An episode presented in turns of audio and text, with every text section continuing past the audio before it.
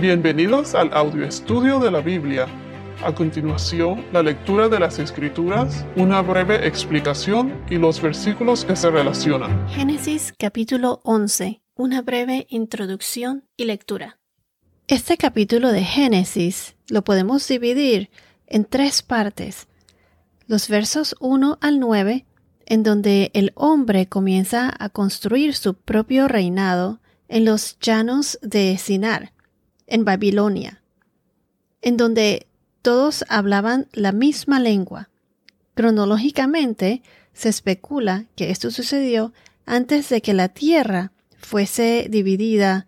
¿Se acuerdan de Peleg o Peleg y de su descendencia eh, que mencionamos en el capítulo de Génesis, en el capítulo 10, versículo 25? También recuerden que Nimrod fue el fundador de el reino de Babilonia. Babilonia, el primer reinado. En aquella época el comercio estaba en pleno apogeo. Muchos avances, hasta podían hacer ladrillos.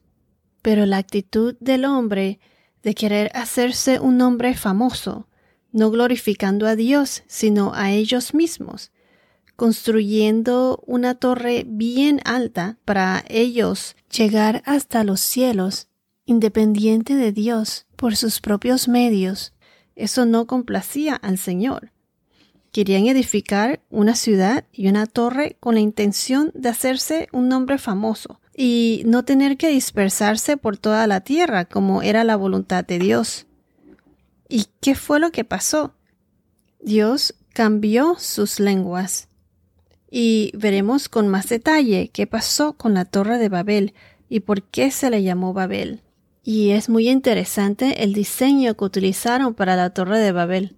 Entonces fue aquí cuando Dios cambió las lenguas y las tierras fueron divididas, como mencionamos en el capítulo 10 de Génesis.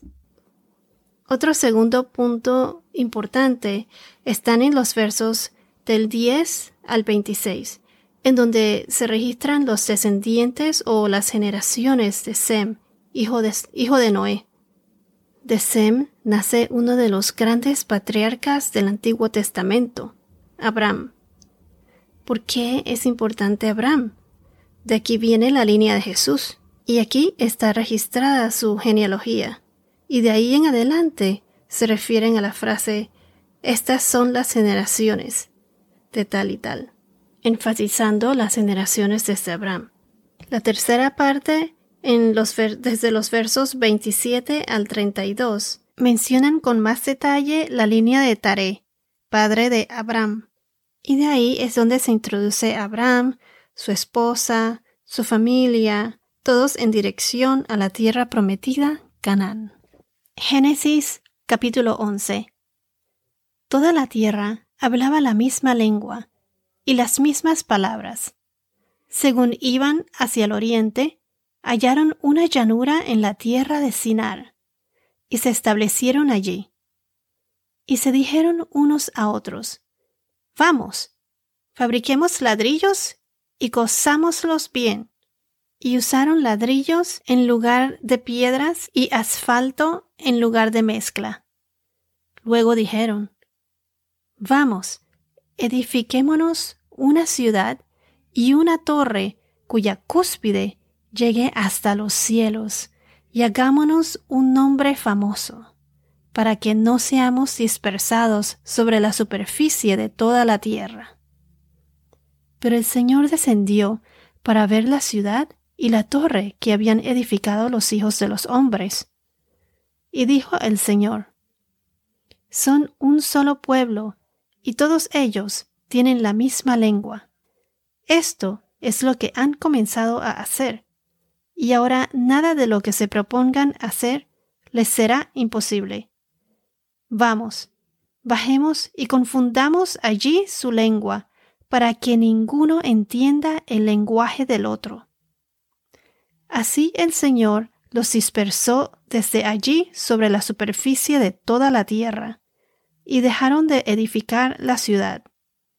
Por eso la ciudad fue llamada Babel, porque allí el Señor confundió la lengua de toda la tierra. Y de allí el Señor los dispersó sobre la superficie de toda la tierra. Estas son las generaciones de Sem. Sem tenía cien años y fue el padre de Arfaxad, dos años después del diluvio. Y vivió Sem quinientos años después de haber engendrado a Arfaxad y tuvo otros hijos e hijas. Arfaxad vivió treinta y cinco años y fue padre de Sala.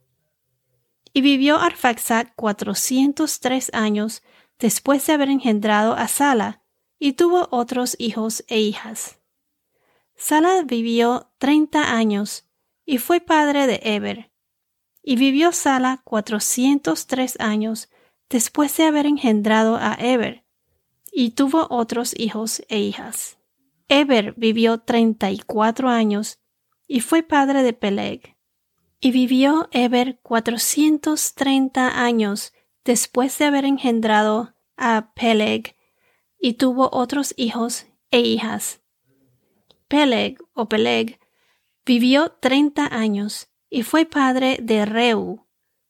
Y vivió Peleg doscientos nueve años después de haber engendrado a Reu, y tuvo otros hijos e hijas.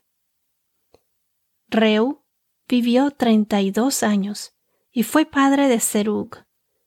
Y vivió Reu doscientos siete años después de haber engendrado a Serug y tuvo otros hijos e hijas. Serug vivió treinta años y fue padre de Nacor. Y vivió Serug doscientos años después de haber engendrado a Nacor y tuvo otros hijos e hijas. Nacor vivió veintinueve años y fue padre de Tare. Y vivió Nacor ciento diecinueve años después de haber engendrado a Tare y tuvo otros hijos e hijas. Tare vivió setenta años y fue padre de Abraham, de Nacor y de Arán. Estas son las generaciones de Tare. Tare fue padre de Abraham, de Nacor y de Arán. Arán fue padre de Lot. Arán murió en presencia de su padre Tare, en la tierra de su nacimiento, en Ur de los caldeos. Abraham y Nacor tomaron para sí mujeres. El nombre de la mujer de Abraham era Sarai, y el nombre de la mujer de Nacor, Milca, hija de Arán, padre de Milca y de Isca. Pero Sarai era estéril, no tenía hijo. Y Tare tomó a Abraham su hijo, a su nieto Lot, hijo de Arán, y a Sarai su nuera, mujer de su hijo Abraham.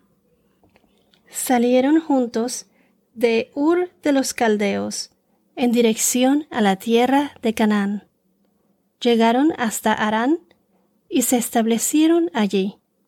Los días de Tare fueron doscientos cinco años, y murió Tare en Arán. Bueno, esto es todo por ahora. Que tengas un día muy bendecido y hasta la próxima.